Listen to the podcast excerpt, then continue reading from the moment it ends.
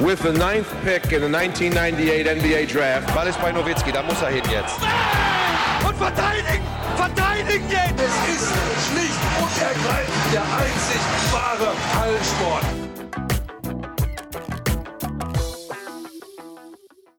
Hallo und willkommen zu einer neuen Folge von The Huddle, dem NBA-Podcast auf basketball.de. Wir nähern uns dem 15. Dezember und das ist ein besonderes Datum in der NBA, weil dort ja sozusagen die Trade-Phase in der NBA erst so richtig beginnt. Also die Free Agents aus dem vergangenen Sommer können dann ab diesem Tag getradet werden und äh, ja, so war ja gefühlt die halbe Liga im Sommer Free Agent gewesen. Das heißt, einige Spieler auch nicht tradebar, bis halt ähm, zum kommenden Sonntag. Dort geht's dann halt vermutlich richtig los. Ähm, ja, und äh, darüber wollen wir heute sprechen.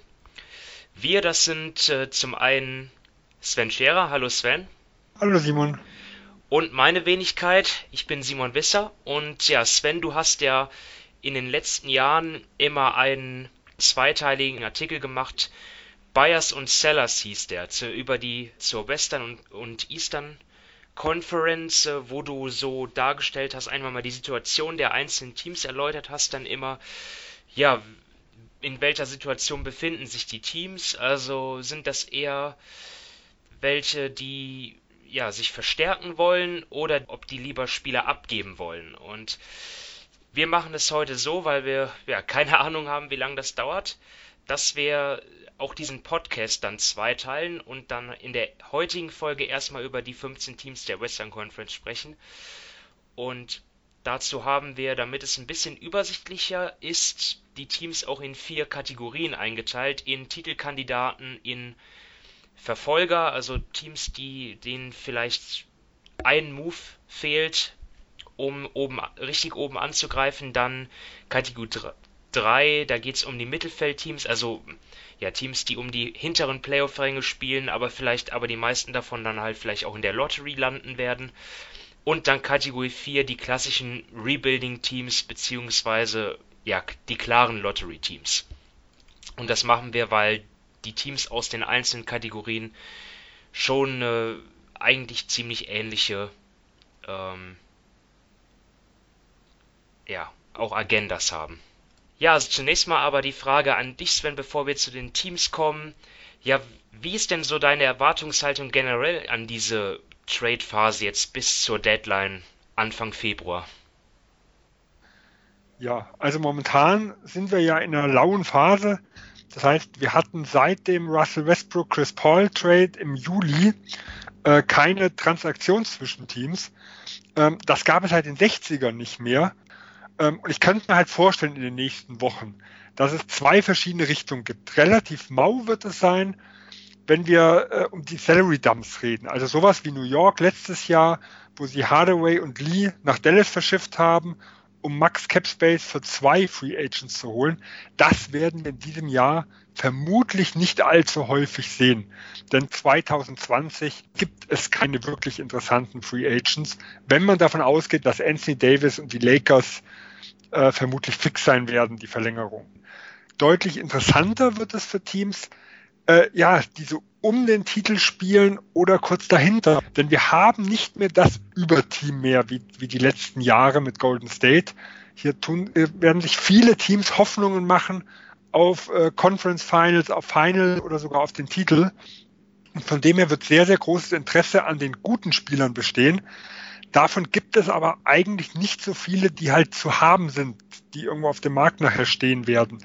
Deshalb kann ich mir schon vorstellen, es wird weniger Deals geben wie die letzten Jahre, aber es könnte schon einige Hochkarätige geben, weil nur die äh, Spieler bringen wirklich den, den Denver Nuggets, den Utah Jazz, den Toronto Raptors, Boston Celtics oder sowas, wenn sie aufschließen wollen zur Spitze ihrer jeweiligen Conference.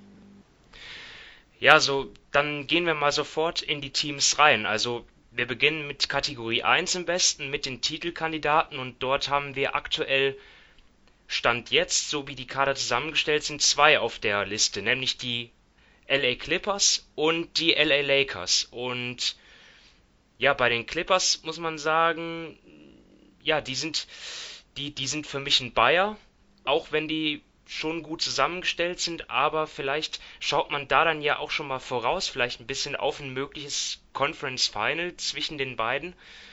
Und da wäre jetzt bei den Clippers, würde ich sagen, die haben, müssen jetzt eigentlich vor niemandem Angst haben bei den Lakers, außer vielleicht ähm, vor Anthony Davis. Also sie haben dort mit Montrezl Harrell einen Center, der ist über jeden Zweifel erhaben, aber ob sie dann in großen Playoff-Spielen Ivica Subac vertrauen, ja, da bin ich mir noch nicht ganz sicher. Ähm, wo sie, wie siehst du die Clippers? Für dich ein klarer Bayer auch? Ja, also die Agenda von beiden LA-Teams müsste ja eigentlich die gleiche sein. Beide Teams haben im Sommer extrem viel investiert, um sich ihre Stars reinzuholen, um eines der absoluten Titelfavoriten äh, für das kommende Jahr oder für die kommenden Jahre zu sein. Ähm, und ich denke, beide Teams werden auch bereit sein, einen hohen Preis zu investieren, um nochmal den Schritt nach vorne zu machen. Und auch hier ist bei beiden Teams eigentlich das Interessante, dass die Clippers das Problem haben, wie verteidige ich Anthony Davis.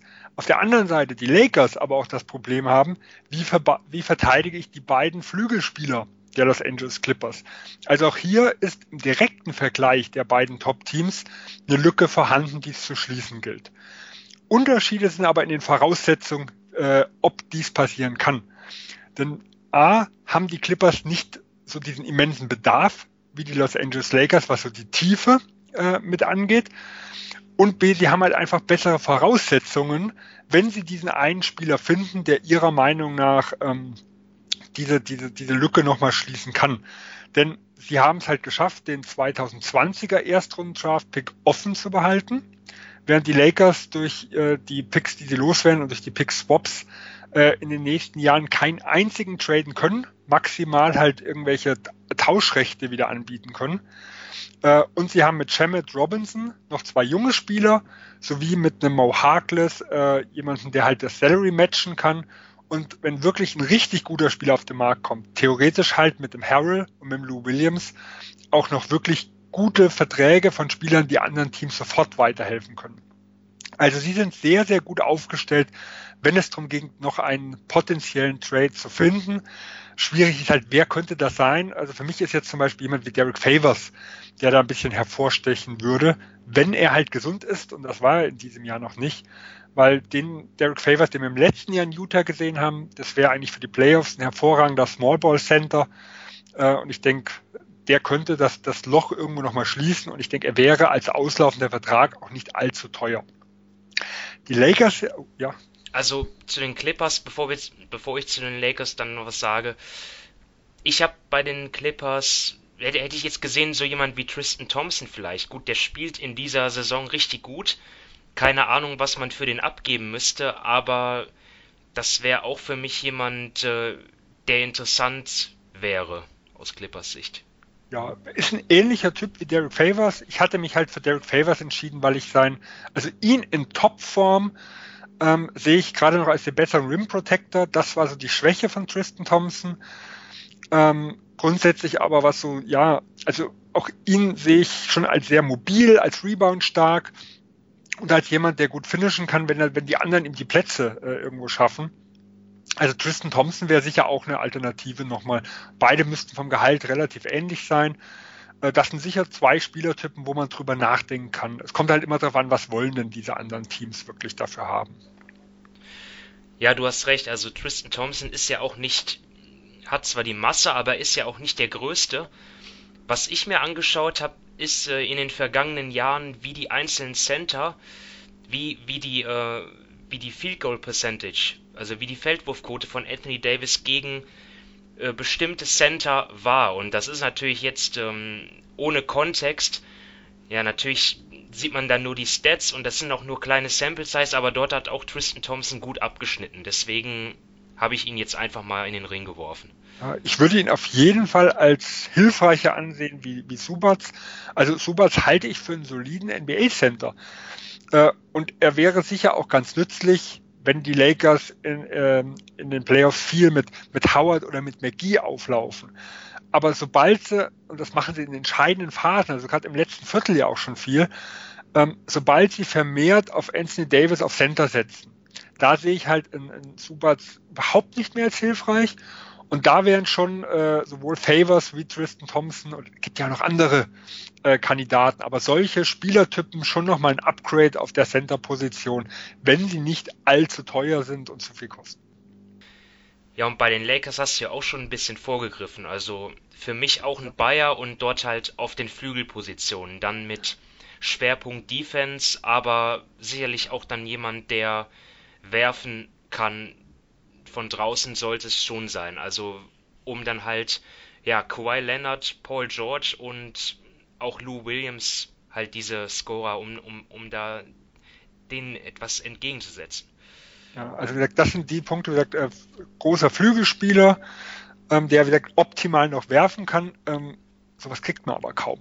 Das muss man halt ganz klar sagen. Der zweite Punkt wäre vielleicht noch ein bisschen Shot Creation, äh, also irgendein Guard vielleicht, der auch Offball spielen kann. Aber das Problem der Lakers ist halt ganz klar, sie haben keine wirklichen Assets anzubieten. Also sie können keine Picks mit rausschmeißen, sie haben nicht wirklich interessante junge Spieler, sofern sie sich nicht, und das muss man sagen, von Kai Kusma trennen äh, wollen. Das ist vermutlich der einzige, der ein gewisses Interesse hervorruft. Momentan ist er für mich so noch der Fremdkörper im Team. Ähm, also er ist aber ja angeblich, man weiß ja nie, was im Hintergrund ist, sehr, sehr beliebt gewesen und war äh, einer der Spieler, den sie überhaupt nicht loswerden wollten. Ähm, das wäre für mich halt der einzige Spieler, der so ein bisschen die Richtung noch ändern kann, weil äh, mit ihm als, sagen wir mal, ja, als Asset, sage ich mal, irgendwo mit drin und dann noch, ja, sagen wir mal, einfach Gehälter wie, wie, wie ein Bradley oder wie ein DeMarcus Cousins. Also es ist ja nicht umsonst so, dass sie, dass sie den nicht gewaved haben. Ja, oder, ja, aber der hat eine No-Trade-Klausel, da muss er halt mitspielen. Deswegen ist das ein bisschen gefährlich, äh, was, was sein Trade angeht. Da muss halt ein Team okay. sein, wo er auch hin will. Aber in Cousins kann ich mir halt gut vorstellen, äh, weil man hat ihn ja aus einem gewissen Grund nicht gewaved. Und das ist, wenn man ihn jetzt, ähm, wenn man ihn gewaved hätte, dann wären seine dreieinhalb Millionen nicht mehr tradebar. Und so kann man halt sein Gehalt noch nutzen, um einfach auf eine gewisse Gehaltssumme zu kommen auch wenn er nie spielen wird in dieser Saison. Also wenn du halt sagst, äh, nur mal als Beispiel, ein, ein Bradley, ein Cousins und ich nehme Kusma noch mit rein, dann sind wir plötzlich in einem Bereich von Spielern. Also ohne äh, zu, zu, sagen, dass das jetzt komplett realistisch ist, äh, da über Einzelspieler sprechen wir vielleicht bei anderen Teams nochmal, aber so in Gehaltsbereichen, wo man sagen kann, ich könnte mir einen Vliet leisten, ich könnte mir einen Bogdanovic ähm, von den Sacramento Kings abgreifen, äh, jemanden wie ein Satoranski, wie ein Reddick, äh, wie ein Covington, da, da sind dann halt schon Spieler, die für sie interessant sind, aber ohne, ohne einen Kai Kusma sehe ich halt äh, keine Chance, wie solche Deals wirklich zustande kommen sollen. Deswegen glaube ich, sie werden schon äh, wir, Bayer irgendwo sein, aber ich rechne halt maximal mit kleinen Deals oder halt äh, mit dem Kandidaten auf dem Buyout-Markt und nicht wirklich damit, dass sie jemanden kriegen können, der ihnen äh, im, im Titelrennen einen großen, einen großen Schritt voranbringt, wenn Kai Kusma nicht auf dem Tradeblock steht. Gut, dann gehen wir über zu Kategorie 2, den Verfolgern, denen ja ein kleiner oder größerer Move fehlt, um dort wirklich die beiden Teams aus LA angreifen zu können in den Playoffs. Und dort haben wir vier Teams. Zum einen die Denver Nuggets, die Houston Rockets, die Utah Jazz und die Dallas Mavericks. Und lass uns mal mit Denver beginnen. Was ist das für dich für ein Team? Buyer, Seller oder ja, machen die nix? Ja, also sie sind äh, für mich ganz klarer Buyer, weil also das Team ist für mich in der Western Conference von allen Titelkandidaten oder Titelanwärtern äh, das interessanteste Team wenn es jetzt um die nächsten Wochen mitgeht. Weil sie haben eine immense Tiefe, ohne dass sie eigentlich alle spielen lassen können. Also ganz klassisches Beispiel Michael Porter Jr. Äh, der ist in diesem Jahr nur ganz, ganz selten auf dem Feld, äh, ist aber von seinem reinen Talentlevel her schon extrem interessanter Spieler. Äh, ein, ein Beasley und Hernan Gomez sind ähnliche Kategorie. Beide gab es Gerüchte, äh, sollten gehalten werden im Sommer vorzeitig, weil sie werden ja Restricted Free Agents 2020. Bei, bei äh, Beasley gab es ja sogar 30-3, also Zahlen, die da im Raum standen, dass er 30 Millionen über drei Jahre bekommen sollte. Ähm, und er hat das Ganze abgelehnt. Ich kann mir nicht vorstellen, dass sie mit diesen Voraussetzungen jetzt unbedingt mit ihm in die Restricted Free Agency gehen wollen. Vor allem, da das Team im nächsten Jahr äh, richtig teuer werden wird, durch, dadurch, dass der Maximalvertrag von Jamal Murray einsetzt und da sie eher als sparsames Team gelten, also die letzten Jahre die Luxussteuer immer gemieden haben. Deswegen kann ich mir hier schon vorstellen, dass mit äh, auslaufenden Verträgen, also theoretisch haben sie einen Paul Millsap, den sehe ich aber als relativ wichtig an, ein Miles Blumley, das wäre für mich so der klassische Kandidat, oder ein Jeremy Grant, plus den äh, vielleicht Picks und den jungen Spielern, äh, da ist schon einiges möglich. Also sie wären für mich so einer der Top-Kandidaten gewesen, auf so ein, auch auf so einen Monster-Deal wie jetzt Bradley Beal, wenn der nicht vor der Saison verlängert hätte. Aber zumindest so einen kleineren Deal könnte ich mir gut vorstellen. Also sowas wie ein Andrew Iguodala, der so die größte Lücke, ähm, also die defensive Lücke auf dem Flügel stopft, also gerade gegen äh, LeBron James, gegen Paul George und Kawhi Leonard, da fehlt ihnen halt noch so ein Spieler. Und der könnte vermutlich relativ günstig zu haben sein. Also vielleicht ein Miles Blumley plus ein Hermann Gomez, der eh wahrscheinlich nicht gehalten werden kann. Das wäre für mich so ein Paket, was am realistischen wäre. Aber Denver kann halt auch, wenn deutlich bessere äh, Spieler auf den Markt kommen, noch einen größeren Schritt machen. Ist halt die Frage, wer, wer könnte da zur Verfügung stehen. Ja, so Denver, obwohl sie zwei Drittel ihrer Spiele gewonnen haben, überzeugt mich bislang gar nicht. Also in unserer Saisonvorschau habe ich ja auch prognostiziert oder erwartet eigentlich, dass sie einen sehr guten Saisonstart hinlegen, weil sie einfach eingespielt sind. Aber ja, da gibt es dann noch einige Baustellen, auch weil Nikola Jokic ja einige schwache Spiele drin hatte, nicht gut in Form ist körperlich. Zum Glück ist das ja eine Sache, an der sich arbeiten lässt.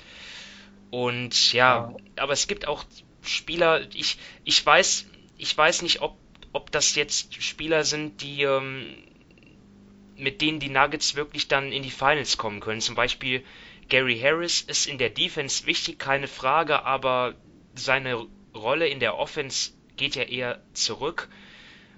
Die, die haben einfach auf dem Flügel viele Spieler, wo ich das überhaupt gar nicht einschätzen kann, wo, wo ich denen nicht 100% über den Weg traue. Also. Ja, also sie sind schon eigentlich einen größeren Move davon entfernt wirklich für mich äh, Titelfavorit irgendwo zu, also Mitfavorit zu sein. Also deswegen so jemand wie Bradley Beal wäre natürlich äh, ein absolut hervorragender Spieler gewesen. Also für mich wäre auch zum Beispiel, ähm, wenn jemand wie, wie ein ähm, Holiday durch die schlechte Saison der Pelicans plötzlich verfügbar wäre. Das wäre für mich auch ein interessanter Spieler, wo man sagt, vielleicht ein Gary Harris, äh, plus Michael Porter Jr., plus, ich sag mal, Hernan Gomez oder so noch einen Jungen mit reinschmeißen. Ähm, äh, wo man sagen könnte, wenn ich jetzt Gary Harris nochmal up, äh, upgrade, dann wären die plötzlich vielleicht nochmal näher dran, weil ich halt vom Holiday zum Beispiel schon sehr, sehr viel, auch wenn es kein Bradley Beal irgendwo mit ist. Aber da muss man halt sagen, diese Spieler sind sehr, sehr selten auf dem Markt und deswegen ist es halt extrem schwierig, mit denen zu rechnen. Äh, und jemand wie halt ein Kevin Love, der jetzt in den letzten Tagen äh, hoch gehandelt wird, dass er weg will und dass Cleveland ihn loswerden will, das ist halt so ein Spieler, wo ich mir halt nicht sicher bin, ob er und Jokic äh, wirklich zusammenpassen und ob er, vermutlich ist er nicht mal ein, ein, Upgrade zu Paul Millsap, weil Paul Millsap ist für mich schon ein ganz, ganz wichtiger Bestandteil dieser guten Defense der Nuggets. Äh, und deswegen sehe ich halt da relativ wenige richtig gute Spieler, die die Nuggets auf ein ganz anderes Niveau hieven, sondern eher so ein kleines Upgrade. Aber wie gesagt, von den, von den Assets her haben sie eigentlich alles, äh, um zugreifen zu können, wenn sich noch irgendwas tut. Ja, und bei Houston, da muss man sagen, die sind in einem, in einem Punkt das komplette Gegenteil von Denver, weil bei denen ist die fehlende Tiefe halt das Problem. Und die haben zwar jetzt mit James Harden einen ja, herausragenden Score, der das alles regelt, aber irgendwie ja, haben sie da schon Probleme, auch ähm, jetzt auch durch Verletzungen, ja, Eric Gordon ist da natürlich vor allem zu nennen.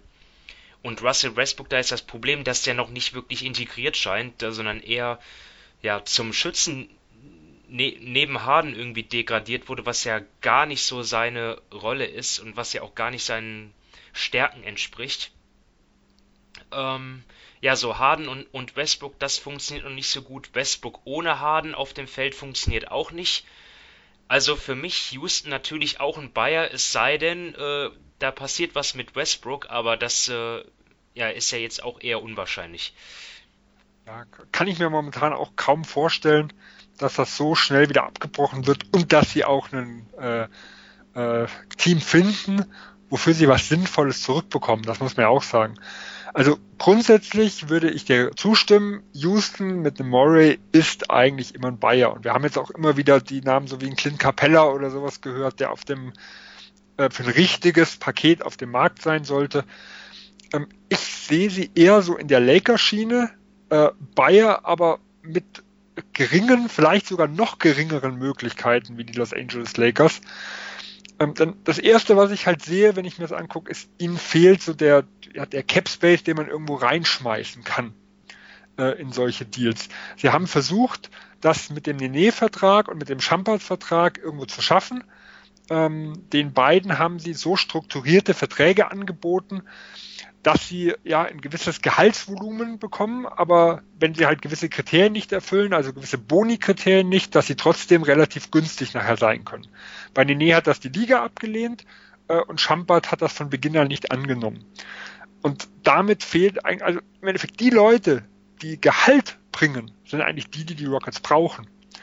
Und da fällt es mir extrem sch äh, schwer, ein wirklich sinnvolles Paket irgendwo zu basteln und genauso für Clint Capella, weil was willst du für ihn bekommen? Also er ist, finde ich, ein guter Center, aber Center äh, brauchen relativ wenige Teams äh, und Flügelspieler und äh, also das, was, was viel gesucht wird irgendwo, das haben relativ wenig Teams zu viel und können das irgendwo anbieten. Deswegen glaube ich persönlich, dass bei den Houston Rockets relativ wenig passiert, äh, wenn nicht da alles irgendwo zusammenbricht und zu sagen, gut, wir machen hier äh, wir, wir tun hier den, den Kader von, von oben bis unten einfach mal neu irgendwo neu gestalten. Aber das könnte ich mir frühestens im Sommer vorstellen. Äh, ich würde sagen, momentan nur kleine Deals, Buyout-Markt äh, und das war's. Ich wüsste auch nicht, warum ein Trade von Capella Sinn machen würde. Also ich glaube, Capella ist äh, könnte für kein Team wichtiger sein als für Houston. Der passt dort einfach super rein und ich glaube nicht, dass sie da einen Deal für ihn finden, wodurch sie besser werden. Also sie müssten dort ja. irgendwie schauen, dass sie vielleicht irgendwie auf dem äh, in der G-League jemanden finden. Keine Ahnung.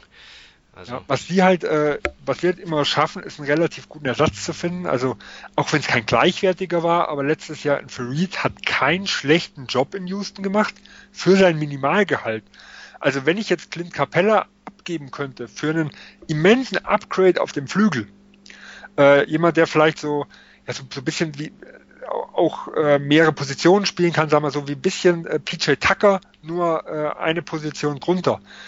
Dann könnte das schon Sinn machen, wenn man halt glaubt, okay, ich finde wieder jemanden wie Farid, jemand relativ billigem, auf Center geht sowas, ähm, um dann den Flügel halt nochmal abzugraden und dann halt Richtung Playoffs, wo Capella in ein oder anderen Matchup schwierig zu spielen war, ähm, dort ein bisschen, ja, ein bisschen flügellastigeren Kader zu haben.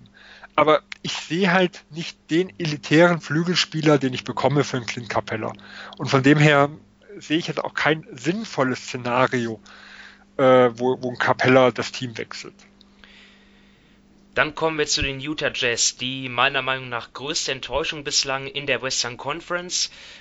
Ja, in, wir haben es äh, in der Saisonvorschau gesagt, die Utah Jazz haben ein bisschen von ihrer Top-Defense geopfert, um in der Offensive etwas vielseitiger und gefährlicher zu werden. Sie haben ja bekannterweise Ricky Rubio durch Mike Conley ersetzt und Derek Favors durch Bojan Bogdanovic und Bogdanovic, muss man sagen, ist ja ein richtig, spielt eine richtig klasse Saison, aber trotzdem insgesamt läuft's bei den Jazz offensiv ja auch gar nicht, weil Conley nicht in die Gänge kommt und auch die Bank nicht gut spielt. Joe Ingles trifft schwach die Saison für seine Verhältnisse und ja, also ähm, ja, was sagst du zu Utah?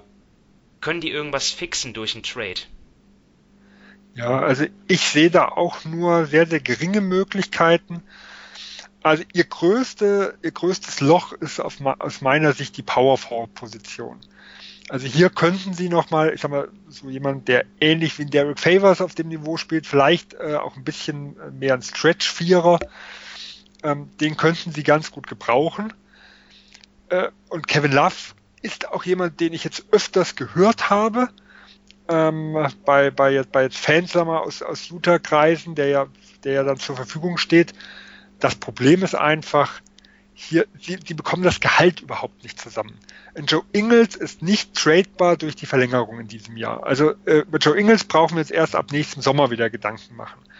Das heißt, wenn ich mal den wirklichen Kern rausnehme, also in Conley, in Gobert, in Bogdanovic und in Mitchell. Und die kann ich mir eigentlich nicht vorstellen, dass die, äh, wenn es nicht um einen absoluten Kracher irgendwo geht, dass die äh, auf dem, auf dem Trademarkt irgendwo landen.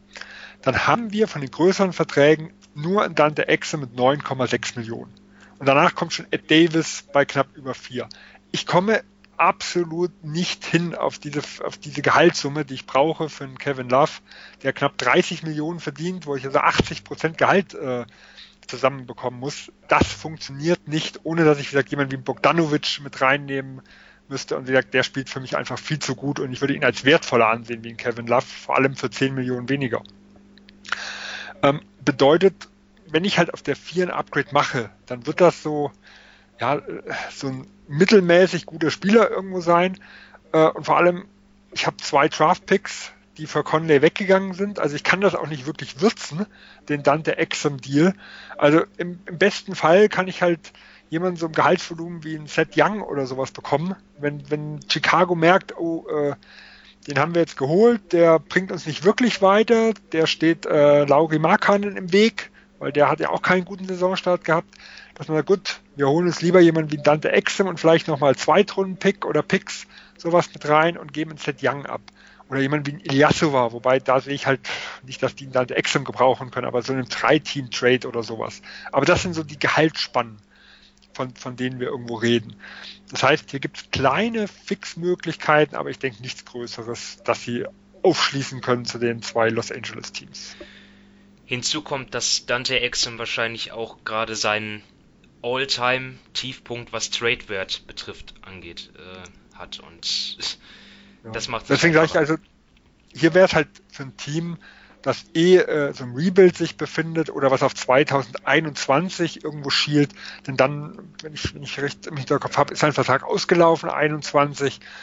Ähm, von dem her, gerade durch die durch die schwache Free Agency 2020 wäre für das ein oder andere Team auch kein großer Schaden. Es wäre einfach ein Versuchsballon und wenn ich halt noch was obendrauf bekomme, deswegen sage ich ja sowas wie Zweitrunden-Picks oder so irgendwo als Entschädigung, gibt es sicher das ein oder andere Team, was ihn vielleicht nehmen würde.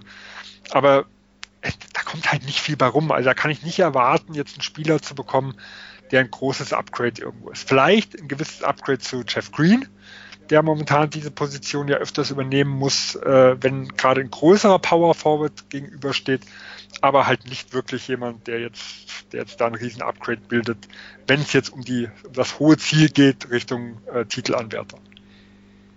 Dann machen wir weiter mit den Dallas Mavericks und die haben im Vergleich zum zu Saisonbeginn jetzt sicherlich eine Stufe, einen Sprung gemacht, eine Stufe höher.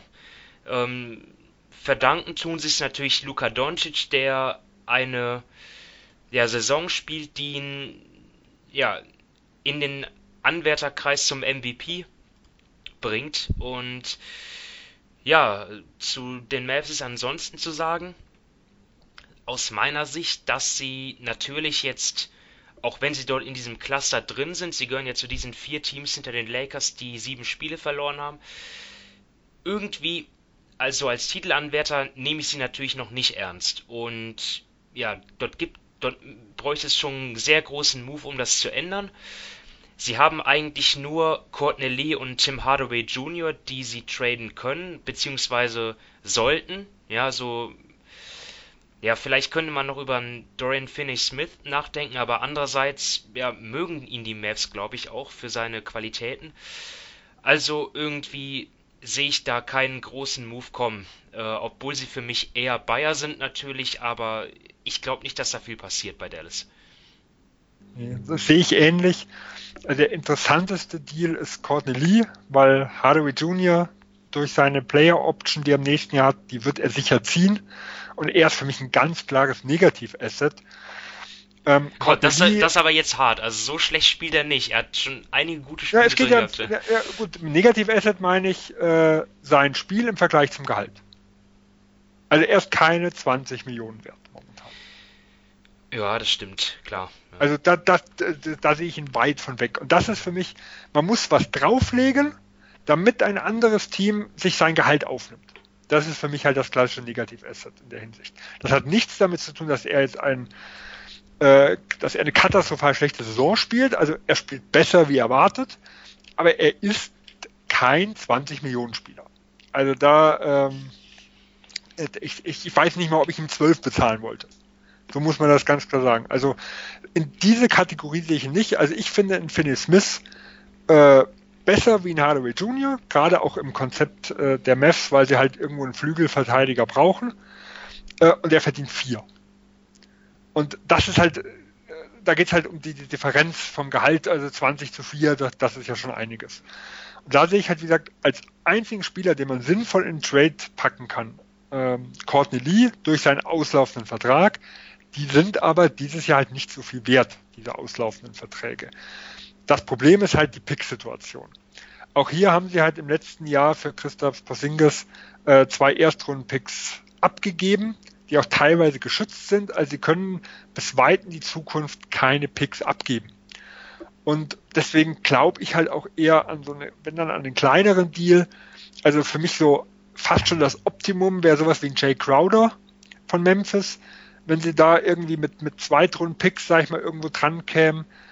Ähm, äh, äh, ich glaube, war es ein Windhorst, der, letztes, der letztes, äh, letzte Woche eingeschmissen hat, auch Andrew Iguodala, den wir bei Denver schon hatten, der wäre für mich so fast die perfekte Lösung, wenn du halt sagst, Courtney Lee plus wir haben den diesjährigen Utah Zweitrunden-Pick, das wird dann so im 50er-Bereich sein.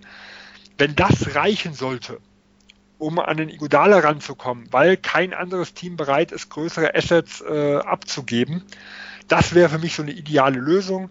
Ähm, das ist gerade jemand, äh, der in den Playoffs ja, wo viele Small Ball Lineups eher gespielt werden, der halt mehrere Positionen verteidigen kann, der Erfahrung mitbringt ähm, und der durch die tiefe Bank, die die Mavs irgendwo haben, sich nicht allzu sehr aufreiben müsste in der regulären Saison. Also das wäre für mich so ein fast so ein idealer Punkt, wie sie rauskämen. Viel größere Deals äh, sehe ich eigentlich nicht. Also nicht als realistisch. Passieren kann natürlich trotzdem immer einiges, aber ich kann es mir momentan einfach nicht vorstellen. Ja, aber da ist halt, halt die Frage, will Iggy zu den Mavs? Ähm, hängt er sich dort voll rein? Weiß ich nicht. Ähm, ja, aber ich glaube, wenn es nachher Richtung bleibt, also ich, ich halte ihn schon für einen Vollprofi. Dass er jetzt da vielleicht nicht hin will, okay, aber wenn er den Buyout nun mal nicht kriegt von Memphis und die für ihn halt noch ein kleines Asset irgendwo bekommen, ähm, also ich glaube nicht, dass er die Saison torpedieren wird. Also dass er einen auf Lama Odom äh, machen wird, der damals ja auch nach Dallas getradet wurde nachdem der CP3-Deal geplatzt ist und der überhaupt gar keinen Bock hatte. Äh, das, also da, da glaube ich, ist Igudala nicht der Typ dafür. Okay. Aber wie gesagt, es wird keinen Riesensprung geben in Dallas, äh, würde ich jetzt einfach mal prognostizieren. Ja, und außerdem müssen wir nochmal anfügen, also auch Igodala würde die Mavs jetzt nicht zum äh, Favoriten machen dort im, im Westen. Nee. Ähm. Er wäre halt billig und würde sie einfach einen Tick besser machen und das ist bei der Breite, die wir einfach im Westen schon mal haben, ist das vielleicht halt eine Runde weiter. Und vielleicht eine Runde weiter sollte ein äh, Draft-Pick, sag ich mal, in den hohen 40ern, Anfang 50ern, je nachdem, wo Utah jetzt dann irgendwo landet, dann irgendwo auf jeden Fall wert sein. Ja. Also den, den Warriors Zweitrunden-Pick werden sie wahrscheinlich nicht abgeben wollen, denn das ist ja schon quasi, das ist ja schon vergleichbar mit einem, ja, Späten Erstrundenpick. Mit dem späten Erstrundenpick, genau. Ja, da wäre es schon wirklich kritisch. Also da müsste, äh, müssten sie überzeugt davon sein, dass ähm, ein Igudala, sag ich mal, in der Form ist, wie, ja, wie so vor anderthalb Jahren, wo er, wo er der Verlust von ihm äh, ein immenser, immenses Problem für die Golden State Warriors gegen die Houston Rockets in den Conference Finals war. Also wenn er dann irgendwo auf dem Niveau spielen kann und vielleicht sogar damit liebäugelt, zu verlängern. Äh, dann wäre vielleicht der Golden State Pick noch irgendwo interessant. Aber pff, das ist für mich viel zu viel Wenn und Aber. Von dem her ja. würde ich mit denen, gerade weil, weil man halt keinen Erstrunden-Pick irgendwo hat, würde ich mit denen nochmal aufbewahren, wenn irgendwas Größeres kommt. Wenn ich, sagen wir mal, vielleicht für einen Jay Crowder, wenn ich der Meinung bin, der, der passt äh, gut mit rein und mit dem will ich auch irgendwo weitergehen. Das wäre vielleicht was, wo man dann so den, diesen Zweitrunden-Pick irgendwo nochmal opfern könnte. Wenn es jetzt, wie gesagt, äh, aus Meinung der Mavs der richtige Fit irgendwo ist. Nun gut, dann gehen wir über zu Kategorie 3, so den, den, den Mittelfeldteams, sage ich jetzt einfach mal, und Dort stehen am besten da im Moment die Minnesota Timberwolves auf Platz 7 im Westen und für mich ist das ja ein klarer Bayer mit, mit einer Position, die sie adressieren sollten, und zwar die Point Guard Position. Sicherlich äh, keine große Überraschung, dass dort ein Upgrade zu Jeff Teague helfen würde. Kandidaten wurden schon ja, an, an vielen Stellen diskutiert, ob das jetzt D'Angelo Russell ist oder Dennis Schröder oder Chris Paul. Da ist sicherlich der eine realistischer als der andere, aber alle drei Spieler, die halt sicherlich zu haben werden. Und wobei bei D'Angelo Russell mit Abstrichen, da weiß man ja nicht, was planen die Warriors, ne? Aber auf jeden Fall für mich die Point Guard Position äh, bei Minnesota ja entscheidend. Ja, äh, sehe ich auch so. Ähm, ich habe Minnesota auch als klarer Bayer mit drin. Vor allem das neue Management, also der, der GM kommt ja aus Houston Rockets Kreisen, ist ein Zögling von Daryl Morey und hat in einem Pod im Sommer ja auch, ähm, habe ich ihn mal gehört, da hat er auch ganz gesagt, äh, Stars ist so, da ist ja das wichtigste, der, der wichtigste Punkt von jedem Team. Das heißt, er guckt, äh, guckt danach, wie er irgendwie an den zweiten Star neben Carl Anthony Towns kommt. Äh, und ich bin jetzt zwar nicht sicher, ob die Andrew Russell wirklich dieser zweite Star ist, aber Minnesota hatte ihn ganz heiß auf der Agenda äh, im Sommer. Das ist ja kein Geheimnis. Äh, und auch hier könnte ich mir vorstellen, dass sie versuchen werden, diese Gespräche mit den Golden State Warriors wieder zu entfachen. Chris Paul sehe ich dagegen zumindest, äh, ja, er würde mal kurzfristig helfen, ja, so diese, diese, diesen Playoffs-Durst, der in Minnesota immer noch herrscht, weil sie ja seit 2004 nur eine einzige Playoffs-Teilnahme irgendwo hatten, vielleicht nochmal zu stillen. Aber ich sehe ihn jetzt halt nicht wirklich als Langzeitlösung, äh, wenn ich mir halt den restlichen Kern mit dem Towns, mit dem Wiggins, mit dem Culver irgendwo angucke da weiß ich nicht, was mir halt wirklich ein, ein Chris Paul irgendwo bringt. Und ich glaube eigentlich halt auch nicht, dass so viele richtig gute Point Guards auf dem Markt sein werden in diesem Jahr. Deswegen kann ich mir wirklich vorstellen, äh, entweder die Andrew Russell oder es wird, was jetzt so den Upgrade Point Guard angeht, nicht viel passieren. Sondern wird es vielleicht nur eher irgendwelche kleine Moves geben. Vielleicht nochmal einen Namen, einen der wenigen Salary Dumps, den ich vielleicht sinnvoll fände, wäre in äh, Gorji Jiang. Weil hier könnte ich mir einfach vorstellen, also nicht Richtung, äh, nicht unbedingt Richtung Free Agency nur 2020, ähm, aber dass man einfach sagt, okay, hier nehme ich einen auslaufenden Vertrag auf, der zwar nicht ein reiner Salary Dump ist, wie ein Cotton Lee zum Beispiel, aber der mir sportlich noch irgendwo weiterhilft und gebe dafür ein gewisses Asset ab, um Yang auch nochmal los zu sein, um den Vertrag auch von den Büchern zu bekommen, weil er spielt ja nicht wirklich viel, er wird auch nicht wirklich gebraucht. Also nur mal ein Beispiel wäre zum Beispiel äh, Dieng gegen jemanden wie Marvin Williams oder so einzutauschen. Marvin Williams spielt eine Position, äh, die in Minnesota sehr, sehr schwach besetzt ist. So ein bisschen Small Ball Power Forward. Der würde ihnen sportlich weiterhelfen. Und wenn sie dann nochmal einen Vertrag wie Dieng loswerden, ähm, wäre das, glaube ich, auch noch sinnvoll. Dafür könnte man vielleicht auch mal ein gewisses Asset irgendwo aufbrauchen. Also da könnte ich mir auch vorstellen, dass da nochmal eine, eine, ja, so, so eine kleine Verschiebung nochmal irgendwo gibt, wenn Minnesota vielleicht im nächsten Jahr sagt, okay, vielleicht kann ich mir, können wir uns mit, mit etwas mehr Gehaltsspielraum vielleicht dann äh, in die Angel Russell äh, reinholen und nur ein Covington oder sowas abgeben, dass man gewisses, diese Gehälter passen ja nicht, dass ich quasi ein höheres Gehalt mir reinholen kann, wie ich abgeben muss. Dann gehen wir weiter zu den Oklahoma City Thunder und da sieht man schon die Vielseitigkeit dieser Kategorie, dieser Teams, die sich da im Mittelfeld befinden. Für mich sind die, auch wenn sie ja sehr konkurrenzfähig sind bislang, für, für mich ist das ein Seller. Also es ist, glaube ich, äh, kein Geheimnis, dass die Thunder mit dem Kader jetzt in den Playoffs nicht viel reißen werden. Sie werden sicherlich versuchen, irgendwie dann auch an Gehältern einzusparen. Sie sind ja tief in, in, in, der, in der Luxussteuer drin. Und sie haben auch einfach Spieler, die, glaube ich, Begehrlichkeiten wecken. Auch Danilo Gallinari, sein Vertrag läuft aus. Ja, für mich nach wie vor eigentlich der ideale Fit, zum Beispiel in Portland.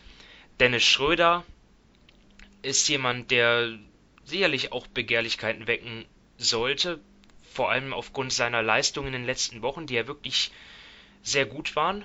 Ähm, und ja, dazu haben sie noch Spieler, die sie ja mit langfristigen Verträgen und mit hochdotierten Verträgen, die sie sicherlich loswerden wollen würden bei einem äh, guten Angebot wie Chris Paul oder Steven Adams. Ähm, siehst du das genauso?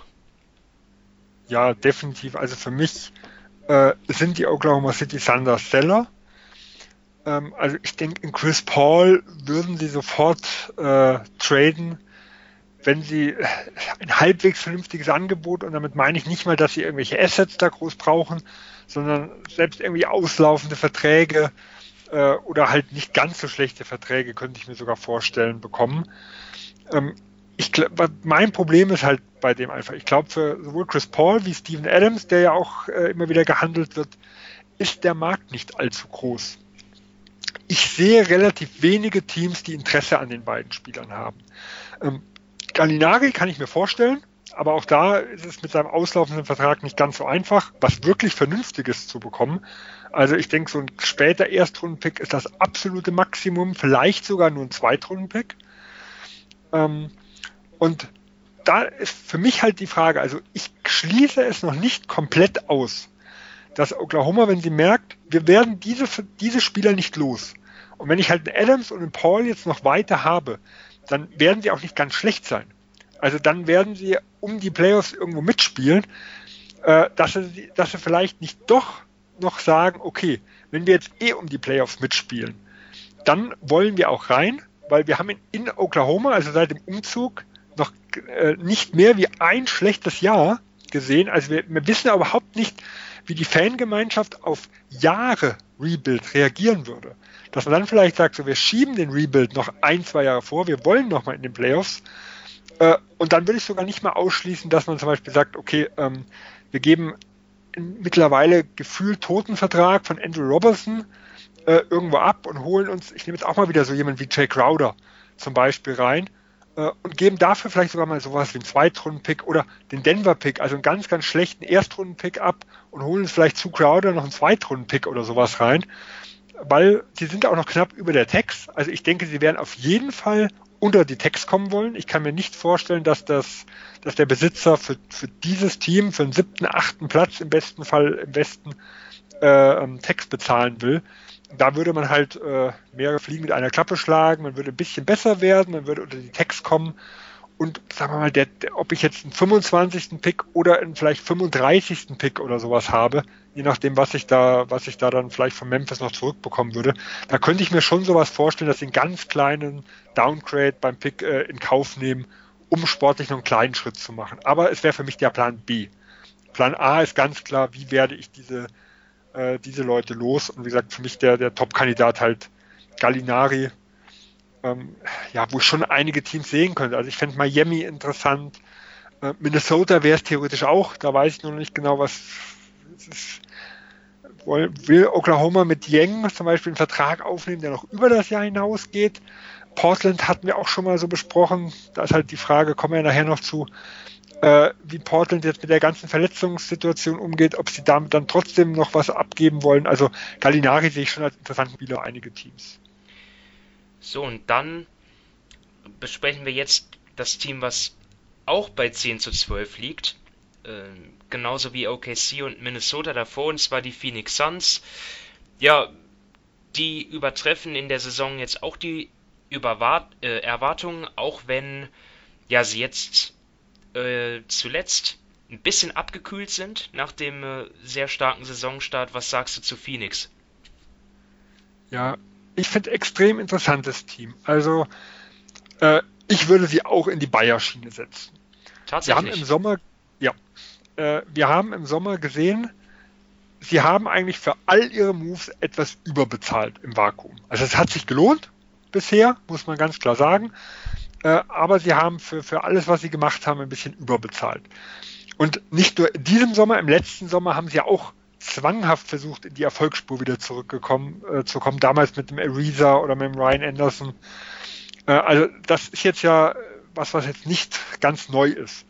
Das heißt, ich könnte mir vorstellen, dass sie auf Gedeih und Verderb auf jeden Fall in diese Playoffs dieses Jahr rein wollen. Ähm, sie haben mit Tyler Johnson einen größeren auslaufenden Vertrag. Und äh, die Frage ist halt, in, in welch, also was wollen sie sich wirklich ans Bein binden?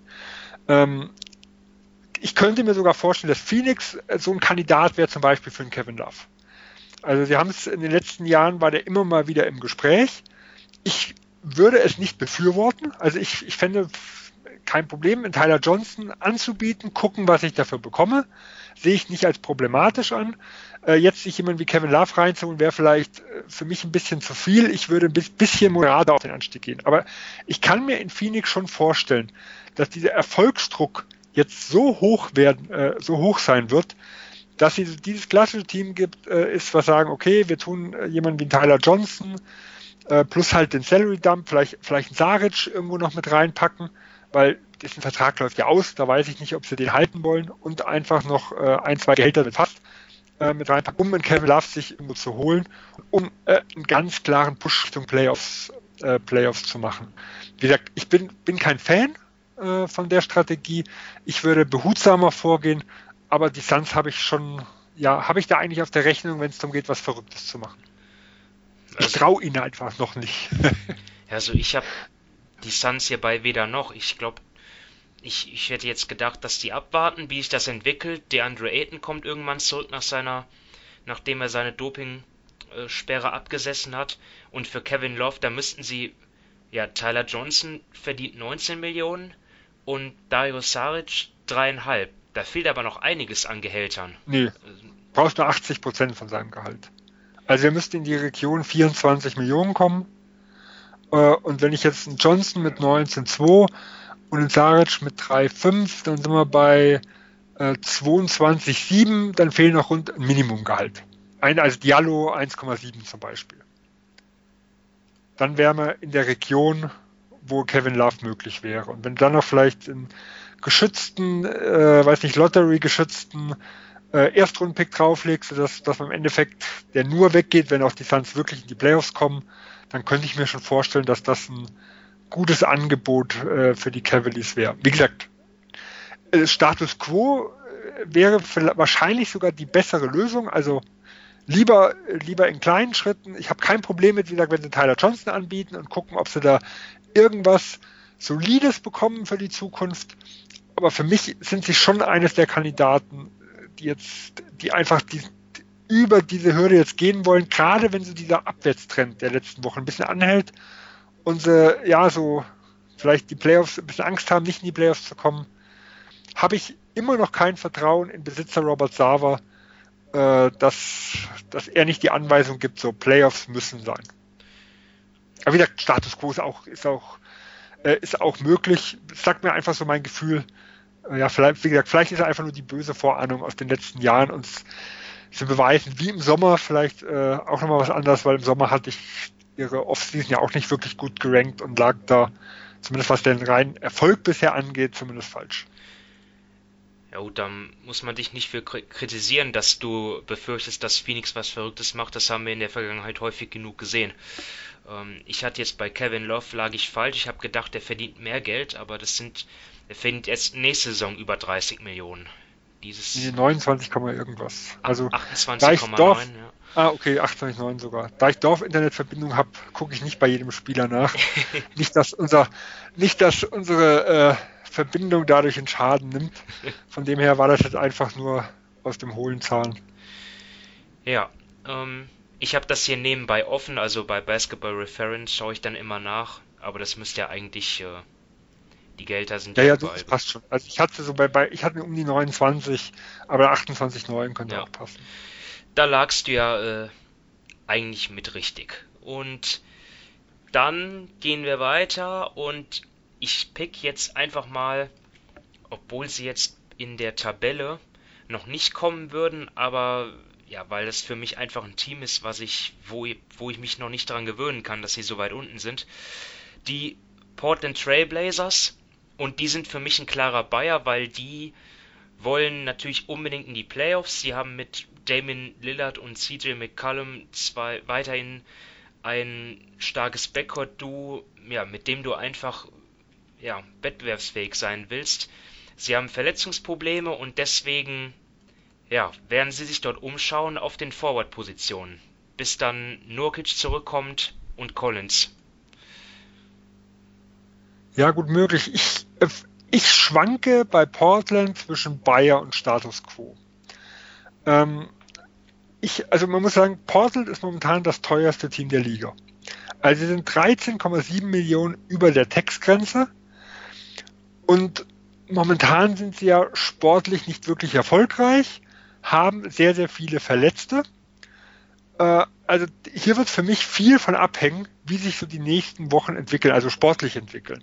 Ich denke, wenn sie im Playoff-Kampf mit dabei bleiben, wenn sie vielleicht sogar einen gewissen Aufwärtstrend wieder kennen lassen, wenn ein Mello sich äh, ja halbwegs gut etabliert und man irgendwelche sportlichen Ambitionen erkennt, dann kann ich mir gut vorstellen, dass sie sagen, okay, wir haben auslaufende Verträge von Whiteside, von Basemore, wir sind äh, bereit dazu, Picks zu investieren, dass sie um Spieler wie Gallinari, wie Kevin Love, ähm, wie vielleicht, sagen wir mal, wo, wo man sagt, wir geben einen äh, wie, wie ein Whiteside zum Beispiel ab und versuchen zwei oder, oder drei Spieler uns zu holen. Äh, sagen wir mal, jemand wie Igodala und Crowder vielleicht im Paket. Also dass man zwei Flügelspieler sich holt, weil da haben sie ja ein Riesenloch jetzt irgendwo. Kann ich mir sehr, sehr gut vorstellen. Wenn sie aber jetzt sportlich strugglen und vielleicht merken, oh, also das mit den Playoffs wird eng. Und wir müssen jetzt vielleicht einen Pick abgeben, der relativ gut sein könnte. Und wir sind eigentlich, wir, wir haben einfach nur verletzt. Den Hood ist ja jetzt auch ausgefallen. Collins, ob der zurückkommt diese Saison und wann, wissen wir nicht. Nurkic, wie fit er ist, wissen wir auch nicht. Da kann ich mir halt schon vorstellen, dass wir sagen, okay, eigentlich wären wir dazu bereit gewesen, aber viele, viele der Verträge, wie zum Beispiel in Gallinari, ist ja ein auslaufender Vertrag. Äh, also sind die bereit, ihm im nächsten Jahr wieder richtig Geld zu geben? Wäre es nur eine Leihbasis? Ist überhaupt ein Gallinari bereit zu bleiben? Da könnte es sein, dass Portland sagt, okay, die Saison haken wir ab und fertig. Ähm, ich bin mir da noch sehr unsicher, in welche Richtung es gehen wird. Wie gesagt, vor zwei oder drei Wochen hätte ich auch ganz klar noch Bayer gesagt. Ja, du hast schon recht. Also dann jetzt mit, mit Rodney Hood, dann nochmal der nächste äh, Rückschlag, der ja schwer verletzt ist. Was hat er? Achillessehnenriss? Nicht, ja, nicht wahr? Ich glaube, war. Nee, äh, nee, äh, Kreuzband, glaube ich. Kreuzband ist. Ja, ich krieg's gerade nicht zusammen. Auf jeden Fall schlimme Verletzung und Saison ist gelaufen und irgendwann kommst du natürlich vielleicht wirklich an einen Punkt, wo du sagst, wo du irgendwie aufgibst, weil das dann einfach auch nicht mehr äh, zu ja, Auch die Minutenzahl der, der anderen Spieler wird ja irgendwann so immens, dass das Verletzungsrisiko ja auch immer höher wird. Deswegen ist halt für mich, da glaube ich, kann, kann sich viel entscheiden in den nächsten Wochen. Ja, ja, vielleicht werden sie wirklich erstmal warten, bis kurz vor der Trade Deadline erstmal abwarten, wie die Saison weiterläuft. Ne? Weil, ja, wenn, wenn, wenn ihr Pick wertvoll sein könnte, dann wäre es ja dämlich, den abzugeben. Ähm, ja, oder man muss ja auch sagen, wenn er natürlich wertvoll sein könnte, wäre natürlich auch interessant für andere Teams. Ja. Aber für mich ist das zum Beispiel, sagen, sagen wir mal, Nurkic kommt Mitte Januar zurück, nur mal als Beispiel. Ähm, oder Sie wissen, er kommt Anfang Februar zurück und ist in einer guten Form, präsentiert sich gleich gut, dann wäre es natürlich deutlich einfacher, ein Whiteside einfach zu traden.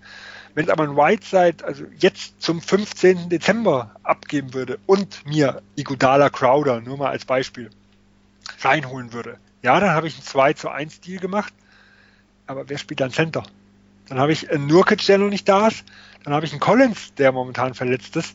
Dann habe ich da ein Riesenloch. Und da, da ist halt mein Problem mit Portland. Äh, irgendwann sind halt die Löcher zu groß, um sie noch sinnvoll zu stopfen. Ähm, und ja, da muss man halt mal gucken, ob sie trotz der Situation dann immer noch bereit sind, ähm, was zu investieren, um ein Upgrade zu holen. Dann machen wir weiter mit den Sacramento Kings und die hatten ja einen furchtbaren Start unter ihrem neuen Trainer Luke Walton, aber haben sich ja erholt, kann man sagen. Also sind jetzt auch nur noch einen Sieg weg von Platz 7 und ja, warten auf die Rückkehr von De'Aaron Fox und Marvin Bagley. Das wird denen einen Push geben.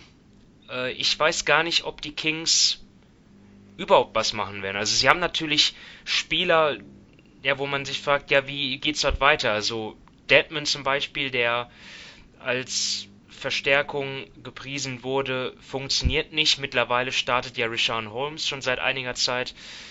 Der macht das ganz gut. Ähm, bei Bogdan Bogdanovic ist die Frage, ja, wird der Restricted Free Agent, meine ich, und ist halt die, ich, ich bin mir nicht sicher, ob die Kings ihn halten wollen. Ist da vielleicht ein Move zu erwarten? Äh, wie ist dort deine Erwartungshaltung bei der, äh, bei den Kings? Also bei den Kings stehen bei mir drei Fragezeichen. Ich habe absolut keine Ahnung, wie ich sie momentan einschätzen soll. Ja, ich auch nicht. Äh, äh, egal was für Meldungen ihr irgendwo bekommt, es geht alles in eine andere Richtung. Also im Sommer kann man ja sagen, die, die gesamte Richtung war, wir wollen Richtung Playoffs gehen. Ähm, sie haben ja viele Spieler geholt, äh, also haben, haben, sich wirklich deutlich breiter aufgestellt äh, und auch sehr, sehr viel Geld investiert. Jetzt haben wir eigentlich immer noch keine Ahnung, wie das Team wirklich funktioniert, weil die zwei wichtigsten Leistungsträger der Zukunft äh, mit Beckley und mit Fox. Die sind ja, also Beckley nach dem ersten Spiel und Fox nach ein, zwei Wochen, also auch relativ früh, ähm, sind ja seitdem verletzungsbedingt raus. Also wie zum Beispiel Beckley mit, mit einem Deadman, der momentan relativ schwach spielt, wie diese zwei harmonieren. Wir wissen es nicht. Äh, von dem her kann man auch da schlecht sagen, okay, man hat einen Deadman jetzt schon aufgegeben nach dem schlechten Saisonstart. Man versucht ihn auf jeden Fall irgendwo loszuwerden und sich ein Upgrade auf Center irgendwo zu holen. Ähm, nachdem Buddy Hield verlängert wurde, kam dann zum Beispiel so diese Zweifel aus Sacramento, so Meldungen, hätten wir wirklich mit Harrison Barnes verlängern sollen, weil jetzt haben wir plötzlich so viel teure äh, Spieler für die Zukunft. Wir haben Bogdanovic, der nicht verlängern wollte denn sie konnten ihm maximal 120 Prozent seines diesjährigen Gehalts als Startgehalt geben. Das war so knapp über 50 Millionen über vier Jahre. Das hat er abgelehnt. Das heißt, sie haben Angst, dass Bogdanovic nächstes Jahr teuer wird. Und dann kam mir die Zweifel, oh, war das wirklich so clever, Hamilton Barnes einen großen Vertrag zu geben? Äh, das deutet ja wieder darauf hin, okay, sie könnten vielleicht auch ein Seller sein und gucken, dass sie jemand, dass sie einfach Verträge wieder abgeben, weil sie Angst haben, dass neben Hirt Bogdanovic nächstes Jahr teuer wird. Eine weitere Variante wäre, dass sie Bogdanovic vielleicht auch shoppen. Dass sie sagen, okay, äh, wir wissen nicht, wie teuer er wird, haben hier ein gewisses Limit. Äh, wir gucken mal, wenn, er, wenn wir einen gewissen Preis für ihn erzielen, dann traden wir ihn und wenn nicht, gehen wir mit ihm in die Restricted Free Agency. Also hier gibt es so viele Möglichkeiten und ich könnte, ich könnte momentan nicht sagen, was am wahrscheinlichsten ist. Ja, der Bahnstil wurde ja auch schon kurz nach Verkündung ja auch kritisiert, wo man sich gefragt hat, ja, vier Jahre 85 Millionen, wo war denn da die Konkurrenz? Wo war denn da der Mitbieter, der ihm so viel gezahlt hätte? Also, ja, ähm, 24 Millionen verdient er diese Saison. Will jemand Harrison Barnes haben für dieses Geld? Ist äh, fraglich, keine Ahnung. Ja, ähm, die, also, ob er es wert ist, ist ja die eine Geschichte. Das andere ist ja, ähm, es gibt ja auch andere Negativverträge. Also du kannst ja vielleicht einen anderen, etwas kürzer laufenden Negativvertrag gegen den von Harrison Barnes oder sowas holen. Also ich, ich denke, Harrison Barnes ist jetzt nicht unmöglich zu traden. Weil seine Position selber ist ja für einige Teams schon interessant. So ein, jemand, der beide Forward-Positionen spielen kann, ähm, der sich auch den Schuss mal selbst kreieren kann der zumindest damals in Golden State auch gezeigt hat, dass er ein guter Rollenspieler sein kann. Der ist, selbst wenn er überbezahlt ist, nicht komplett uninteressant. Du wirst aber nicht wirklich was für ihn bekommen. Also du wirst halt vielleicht einen anderen schlechten Vertrag dafür kriegen, der aber einfach nur ein bisschen früher ausläuft, äh, dass es halt keine Probleme gibt nachher, wenn Fox und Bagley mal die teuren Gehälter bekommen, dass es vielleicht da keine Überschneidung gibt. Ja, weil das würde ja mit dem letzten Gehaltsjahr von Barnes passieren. Also da würde man in die Fox und äh, ich glaube auch Beckley, ja, auch Beckley-Region würde das sogar überschneiden. Okay. Wir haben immer noch zwei Teams in unserer Mittelfeldgruppe und kommen jetzt zu den San Antonio Spurs und da sehe ich es eigentlich ähnlich wie in Sacramento. Für mich kaum vorherzusagen, da ist eigentlich beides möglich, dass sie irgendwie ja einen Playoff-Push machen oder dass sie halt den Rebuild einleiten und ja, wenn überhaupt möglich, DeMar DeRozan oder LeMarcus Aldridge traden. Aber ich, äh, ja, da heißt es einfach abwarten. Kann, kann ich nicht, äh, kann ich nicht, gar nicht einschätzen. Ja, wir, wir hatten ja im letzten Pod, wo wir was über San Antonio gesprochen haben, schon mal angerissen. San Antonio hat seit 2011 äh, keinen großen äh, Mid-Season-Trade mehr gemacht. Also auf Status Quo zu tippen, ist halt immer eine sichere Sache. Ähm, ich kann mir aber schon vorstellen, dass sie interessiert sind, entweder ein Rosen oder ein Aldridge irgendwo loszuwerden, weil man hat so das Gefühl, dass beide zusammen nicht wirklich äh, irgendwo so mit reinpassen, dass gerade ein Rosen im Murray ein bisschen im Weg steht. Da ist halt, wie gesagt, die Frage, ich glaube, ein Aldridge, äh, den könnte man äh, gut shoppen, also gerade wenn man ihn loswerden will. Ich sehe zum Beispiel, wenn ich jetzt einfach nur mal von Portland nochmal zurückgehe, also wenn, wenn San Antonio sagen würde, wir nehmen in Whiteside den auslaufenden Vertrag äh, für einen Aldridge, der ein Jahr länger Vertrag hat, wir nehmen das eins zu eins zurück, nur um einfach den Vertrag von Aldridge im nächsten Jahr los zu sein. Da würde Portland wahrscheinlich sofort Ja sagen. Weil äh, da würden sie kein Loch auf der Center-Position äh, aufreißen, weil Aldridge kann ja beide Positionen irgendwo spielen und wenn Nurkic zurückkommt, könnten sie die beiden auch zusammenspielen lassen. Nur ist San Antonio wirklich bereit, ihn einfach nur loszuwerden? Wenn, je nachdem, was sie für ihn noch haben wollen, da wird es halt interessant, ob sich da nochmal ein Abnehmer findet. Weil, wie gesagt, bei Aldridge kann ich es mir noch vorstellen, bei DeRozan bin ich mir nicht so sicher, ob sie wirklich viel bekommen werden, weil da ist ja auch das, die, die Gefahr für das andere Team, dass sie ihn im Sommer noch äh, mächtig bezahlen müssen, weil DeRozan hat eine Player-Option äh, und könnte ja eventuell auch aussteigen. Also jetzt viel für die Rosen zu bezahlen, um ihm dann im Sommer nochmal viel bezahlen zu müssen, ist für mich jetzt keine wirklich clevere Strategie für die meisten Teams. Und dann haben wir auch noch die New Orleans Pelicans in diesen Cluster gepackt, auch wenn die dann, was die aktuelle Bilanz angeht, nochmal deutlich schlechter sind als die Teams davor, aber es ist einfach ein Team, was ja keine Ambitionen hat, dort jetzt ähm, Spiele zu verlieren oder zu tanken. Und ähm, ja, das Ding ist einfach, dass halt Zion Williamson, dass wir den noch nicht gesehen haben. Ja, was wir auch von dem Team wissen, ist, dass es ziemlich tief ist und eigentlich potenziell in der Defense, äh, also Potenzial hat in der Defense gut zu sein, mit Backcourt-Spielern wie Drew Holiday und Lonzo Ball, was aber bislang noch überhaupt gar nicht der Fall war. So, ähm, wie siehst du die Pelicans? Buyer, Seller, Status Quo? Ja, also ich glaube, ich glaube, es wird was passieren, aber es kann in beide Richtungen gehen. Äh, also man muss ja sagen, auch allein, wir wissen nicht, wie jetzt wirklich die Pelicans äh, aussehen könnten, weil wir haben Zion noch nicht gesehen. Derek Favors ist ein Schatten seiner selbst bis jetzt dieses Jahr. Von dem her ist dieses Team in, in Vollbesetzung äh, haben, haben wir noch nicht gesehen, können wir überhaupt nicht einschätzen. Das heißt, dieser Plan, Playoff-Ambitionen mit Rebuild zu vereinen, ist bisher auf jeden Fall gescheitert. Ähm, also, das, die, aber die hatten auch noch gar keine Chance. Ich könnte mir, ich könnte mir schon vorstellen, dass sie auf der einen Seite sagen, ähm, wir reißen jetzt das komplett ein, vielleicht auch, weil es sein Minutenrestriktionen bekommt, weil sie mit ihm ganz behutsam vorgehen wollen. Und dann wären für mich halt ja, ob sie Holiday wieder traden, bin ich mir sehr unsicher. Das wäre so der letzte Kandidat, aber Derek Favors ist dann jemand, äh, den sie auf jeden Fall zumindest auf dem dessen Markt testen werden, weil dann macht es überhaupt auch. keinen Sinn. Genau, über JJ Reddick kann man nachdenken. JJ Reddick ist halt so die Sache, allein durch sein Shooting bringt er halt schon was, was dem Team an sich weiterhilft.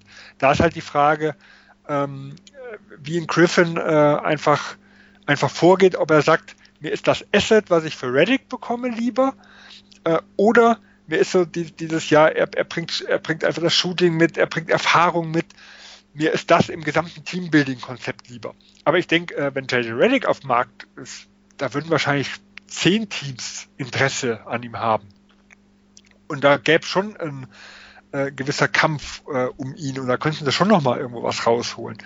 Äh, ein, ein, ein, auch, äh, wir haben ja viele Spieler, die sich ein bisschen überlappen. Wie gesagt, wir haben einen Hart mit drin, der, der mit Alexander Walker um Spielzeit irgendwo kämpft. Da könnte ich mir vorstellen, dass was passiert. Äh, also hier sind einfach so viele Spieler. Ich glaube, es wird irgendwo was passieren, aber vermutlich eher Richtung Seller aber wenn, wenn sich jetzt wirklich mit Zion Williams, mit der Rückkehr, das Team plötzlich fängt und der Westen so schwach bleibt, dann kann es auch nochmal in eine ganz andere Richtung gehen. Dann können sie auch wirklich nochmal hingehen und sagen, okay, wir versuchen nochmal einen Push. Also auch das würde ich nicht ausschließen. Und auch finde ich immer noch nicht ganz uninteressant die Personalie Brandon Ingram, weil ich glaube, mit seinem Saisonstart ähm, wird er im nächsten Jahr einen Vertrag bekommen, der maximal oder ganz nah am Maximalvertrag dran sein wird von irgendeinem Team. Und in New Orleans muss man sich halt die Frage stellen, äh, gerade wenn man ihn mal mit Zion zusammensieht, ist er für uns ein Maximalvertrag wert? Und wenn da die Antwort Nein ist, dann müsste man auch überlegen, ob man nicht versucht, ihn jetzt noch höchstbietend irgendwo zu verkaufen. Momentan kann ich mir eher vorstellen mit seiner Leistung, dass sie ihm auch den Maximalvertrag bezahlen würden. Und dann gehen wir jetzt über zu den Rebuilding-Teams und dort sind zum einen zu nennen die Memphis Grizzlies und die Golden State Warriors. Die Warriors in diesem Jahr zumindest. Bei Memphis ist es ein längerfristiges Projekt, ja auf jeden Fall. Ja Morant, auch wenn zurzeit verletzt, dann ähm, Jaron Jackson Jr. und Brandon Clark, also die drei, die haben, finde ich, schon genug gezeigt, um sagen zu können, ja, das sind drei Spieler, ähm, um die können die Memphis Grizzlies auf jeden Fall aufbauen. Und für mich, ja, ein klarer Seller, also Andrew Iguodala, ich weiß nicht, wie oft der in dieser Folge jetzt schon gefallen ist, der Name Solomon Hill, äh, Jay Crowder, Josh Jackson, ja, die einen begehrter als die anderen logischerweise, aber ja, die sind alle zu haben. Nicht wahr?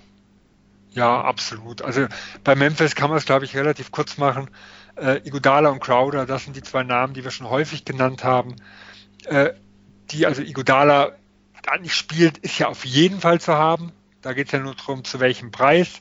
Und bevor sie ihn überhaupt nicht spielen lassen, er wird vor der Deadline entweder gehen oder nachher ausgekauft. Also ich kann mir nichts anderes vorstellen. Aber man wird versucht halt noch irgendwas für ihn zu bekommen. Äh, und Jake Crowder ist für mich einer der interessanteren Namen, der auch relativ gut zu haben sein dürfte. Der einzige, der wirklich ein bisschen Assets vielleicht zurück, äh, zurückbringt.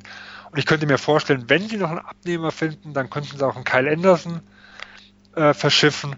Da ist halt die Frage, ob er wirklich Begehrlichkeiten bei irgendeinem Team weckt.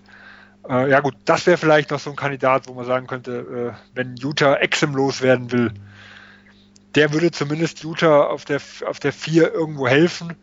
Äh, und für Memphis, äh, ich hätte lieber einen jungen Prospect wie Exim, anstatt jetzt jemanden, den sie damals ja für Win Now noch äh, geholt haben, wie ein Kyle Anderson. Aber ansonsten denke also das sind die drei Namen, die für mich in Frage kommen. Die anderen sind eigentlich eher so die Jungen, um diese bauen. Hill ist ein reiner auslaufender Vertrag. Äh, aber sonst, sonst glaube ich, die anderen werden nicht eine große Rolle spielen. Ja, ich glaube, Valanciunas wird man, glaube ich, schon behalten wollen, ne? aber ansonsten geht es halt vor allem um die Entwicklung der jungen Spieler. Und ja, dann bleibt jetzt noch ein Team und das ist ja das schlechteste im Westen, nämlich die Warriors. Und da ist jetzt die Frage an dich.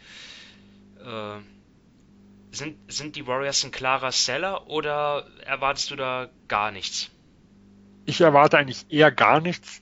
Also für mich die einzige fragwürdige Personalie, also größere Personalie, also nicht irgendein Minimum-Deal gegen Minimum-Deal, das kann ja immer passieren. Aber die größere ist die Angel Russell. Ähm, das, aber auch dort muss man sagen, also erstmal, die, sie kämpfen ja gegen das Hardcap Golden State. Also sie liegen minimal drunter. Das heißt, sie könnten in einen potenziellen Russell-Deal so gut wie kein Mehrgehalt aufnehmen. Äh, und das schränkt die ganze Geschichte ja auch schon ein bisschen ein. Äh, deswegen, ich könnte mir einfach vorstellen, sie werden diese Saison ausspielen, äh, sie werden das als Übergangsjahr sehen und werden dann im nächsten Jahr gucken. Dann haben sie mit dem Russell einen hohen Vertrag, der auch einen gewissen Wert für einige Teams hat. Sie haben vermutlich einen sehr, sehr hohen Erstrunden-Pick.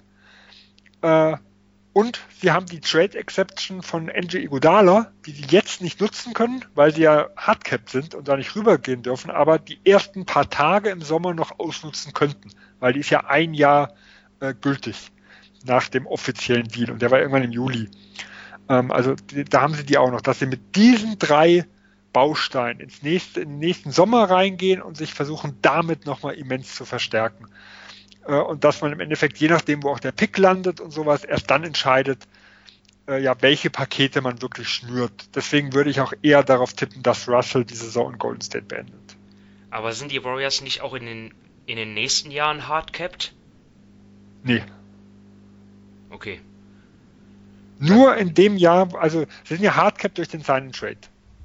Hm. Und sie sind nur in der Saison, wo sie diesen Deal machen. Also sein Trade kann nur im Sommer gemacht werden.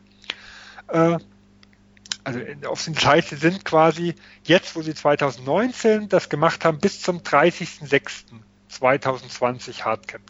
Und sobald der, die Saison vorbei ist, äh, dann ist dieser Hardcap weg und dann könnten sie auch, wie gesagt, die paar Tage noch die Trade Exception von, von Igudala benutzen. So ähnlich hat sie auch im letzten, also ein Jahr vorher Denver gemacht.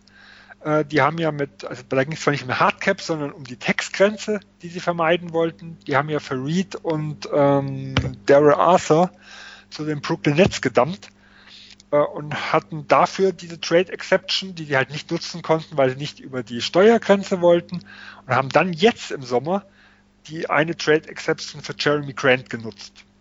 Und äh, also wieder genau ein Jahr später, wo die ganze Uhr ja wieder von neuem tickt. Äh, und das dieses selbe Szenario wäre auch möglich in Golden State. Da könnten sie auch noch einen höheren Vertrag aufnehmen im Juli 2020, ohne dafür Spieler abgeben zu müssen.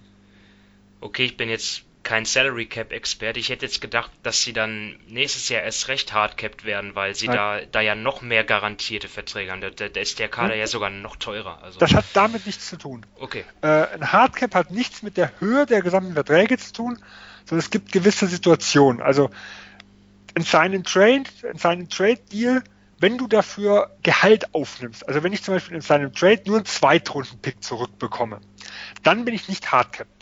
Nehme ich, bekomme ich aber irgendwelches Gehalt zurück. So wie zum Beispiel, sagen wir mal in Boston, die haben Kemba Walker bekommen, Charlotte hat Terry Rozier bekommen. Beide Teams sind hardcapped. Wenn ich die äh, volle Mid-Level Exception benutze, also nicht die für Text-Team, sondern die, die komplette, dann bin ich hardcapped. Und wenn ich die äh, Biannual benutze, dann auch. Das sind die äh, Voraussetzungen, wo du Hardcap bist. Und es hat nichts mit dem gesamten Gehaltsvolumen zu tun. Du könntest theoretisch 200 Millionen Gehaltsvolumen haben, weil du immer nur die Bird-Rechte von deinen Spielern benutzt und denen damit äh, einen neuen Vertrag gibst. Du wärst nicht Hardcapped. Sondern es gibt nur, du darfst halt dann nicht die volle MLE nutzen, keinen seinen Trade machen, keine Biannual benutzen. Äh, nur diese Situationen führen dazu, dass du diesen, diesen Hardcap hast. Okay. Ja, interessant. Und ähm, dann vielleicht noch als letztes, weil du eben gesagt hast, ja jetzt mal die äh, Minimum-Deals ausgenommen. Also sie haben ja Alec Burks verpflichtet und Willie Cauley Stein und wer ist da noch zu nennen? Glenn Robinson. Das sind ja alle Spieler, die haben sie verpflichtet, in der Hoffnung, dass sie äh, durch diese halt irgendwie wettbewerbsfähig bleiben. Das sind natürlich jetzt auch Spieler, die entbehrlich sind. Und wenn die jemand wollen würde, würden die Warriors, glaube ich, auch nicht Nein sagen. Aber, naja. Aber was kriegen sie dafür? Das ja, ist halt, das es, es halt muss ja einen Gegenwert geben, meistens, ne? Deswegen, ja. Äh, ja. Ja, vor allem, es muss ja auch einen Sinn machen. Also, im Endeffekt, wenn ich einen anderen Minimumspieler dafür bekomme, ohne einen Zweitrunden-Pick, warum sollte ich das dann machen? Dann habe ich ja überhaupt keinen äh, kein Grund dafür, diesen Spieler loszuwerden. Ähm, so ist es ja so, so hat man zumindest ein Vertragsjahr. Wenn man die im nächsten Jahr wieder hält, mal als Beispiel, als halt dann nicht als sechster, siebter, achter Mann, sondern halt vielleicht als zehnter, elfter, zwölfter, dann ist man zumindest ein Jahr später schon, äh, dass man Early Bird Rechte hat. Wenn ich jetzt jemanden mit einem Einjahresvertrag reinhole, den ich überhaupt nicht brauchen kann, dann habe ich, weil, weil er noch schlechter ist, äh, ja, dann hole ich mir im nächsten Jahr vielleicht neue Minimumspieler und muss wieder Jahre warten, bis ich dort irgendwie Bird-Recht habe. Also das macht für mich relativ wenig Sinn, sondern wenn sie wirklich so einen Deal machen, dann ist es halt, weil sie sagen, okay, ein Glenn Robbins, der dritte, sag ich mal, hilft uns nicht so weiter. Da ist aber irgendein interessanter Minimumspieler, den wollten wir immer schon mal ausprobieren, vielleicht ist der ja was. Aber das sind ja Dinge, die kann man nicht vorhersagen. Aber nur damit, um die loszuwerden, das macht keinen Sinn. Nur weil man halt denkt, vielleicht der andere, also wie Marcus Chris, den sie dieses Jahr ausprobiert haben, dass irgendwo ein anderes Team jemand hat, von dem einfach Golden State mehr hält wie dieses andere Team. Nur dann macht so ein, so ein Deal auch wirklich Sinn. Oder man bekommt halt irgendeinen, weiß nicht, 55. Draft-Pick zurück, weil ein anderes Team halt jemanden wie ein Robinson den dritten wirklich noch gebrauchen kann. Aber das sind ja wirklich ja so absolute Kleinigkeiten. Ich kann mir nicht vorstellen, dass, der, dass es da Weltbewegendes passieren wird. Ja, sehe ich auch so. Also große Dinge würden da sich in Golden State wahrscheinlich nicht tun. Ähm, und bei uns auch nicht mehr, denn wir sind am Ende angelangt. Wir haben alle 15 Teams der Western Conference abgearbeitet. Wie gesagt, der erste Teil von zweien. Mit der Eastern Conference werden wir genau das gleiche machen. Und ja, ich hoffe, ihr seid äh, wir konnten euch noch ein bisschen was äh, mit an die Hand geben, jetzt, ähm, ja, was so die Situation betrifft der Teams aus dem Westen. Ja, jetzt, wo es in die heiße Trade-Phase dann geht, oder vielleicht wird sie auch gar nicht so heiß sein, aber jedenfalls einfach mal so die Situation dargestellt. Wie sieht es so aus bei den Teams? Ja, vielen Dank ähm, für deine Expertise, Sven, und wir hören uns ja wieder. Und ähm, ja, bis dahin, vielen Dank fürs Zuhören, macht's gut und bis dann. Ciao. Tschüss.